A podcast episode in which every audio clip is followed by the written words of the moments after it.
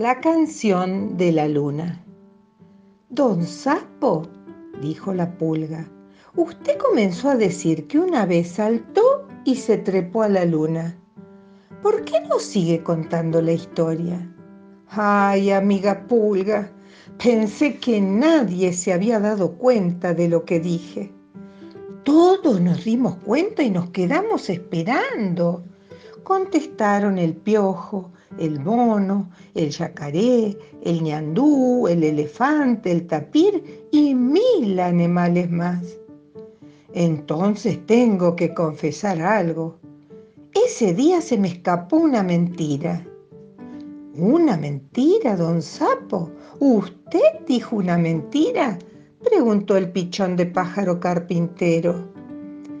Ya saben que jamás digo mentiras, pero a ustedes nunca se les escapan algunas palabras sin darse cuenta. Sí, don Sapo, a mí se me escapan, dijo el piojo. A mí también, a mí también, a mí también, dijeron el bicho colorado, la pulga y el mono. Debe ser porque tengo la boca grande, dijo el yacaré. A mí se me escapan por el costado. No diga eso, don Yacaré, que va a tener boca grande. Pero la cuestión es que en realidad yo nunca subí a la luna. Qué lindo hubiera sido, se lamentó la pulga. Debe ser la cosa más linda del mundo. Pero no fue. Seguramente lo dijo porque andaba pensando en la luna, en algunas cosas de la luna. ¿En qué cosas, don Sapo? En que se achica y se agranda. Un día se hace redonda y otro día desaparece.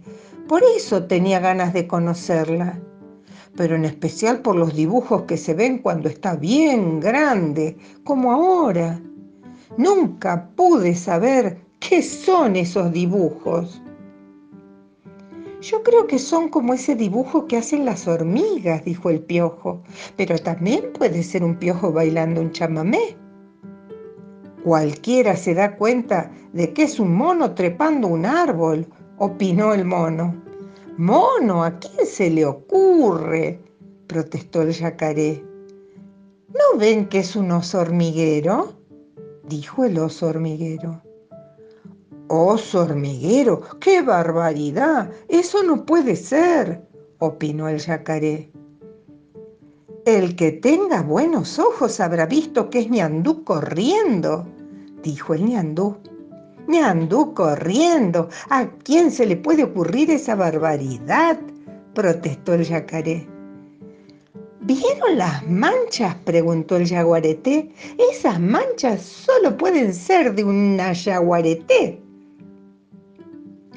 Y que era un puma que era una corzuela, que era un cuatí, que era un tatú, que era un carpincho. Todos siguieron opinando y cada uno se veía en un espejo en las manchas de la luna. Estamos todos locos, dijo el yacaré. Miren si en la luna va a haber un animal. Estamos todos locos. El único que no decía nada era el sapo, convencido de que al final comprenderían que era un sapo y nada más que un sapo. Bueno, bueno, dijo la pulga, así no sabremos nunca qué es lo que se ve. Sí, dijo el piojo, la única solución sería mirar desde cerca, pero la luna está muy lejos. Yo sé cómo hacer, aseguró la pulga. Esa luna está muy lejos pero la que está en el río está más a mano. Sí, pero está en el fondo del río. Es fácil, le pedimos al yacaré que vaya y mire y listo.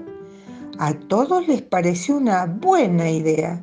El yacaré, entusiasmado por la importancia de su misión, se zambulló y nadó hasta el medio del río.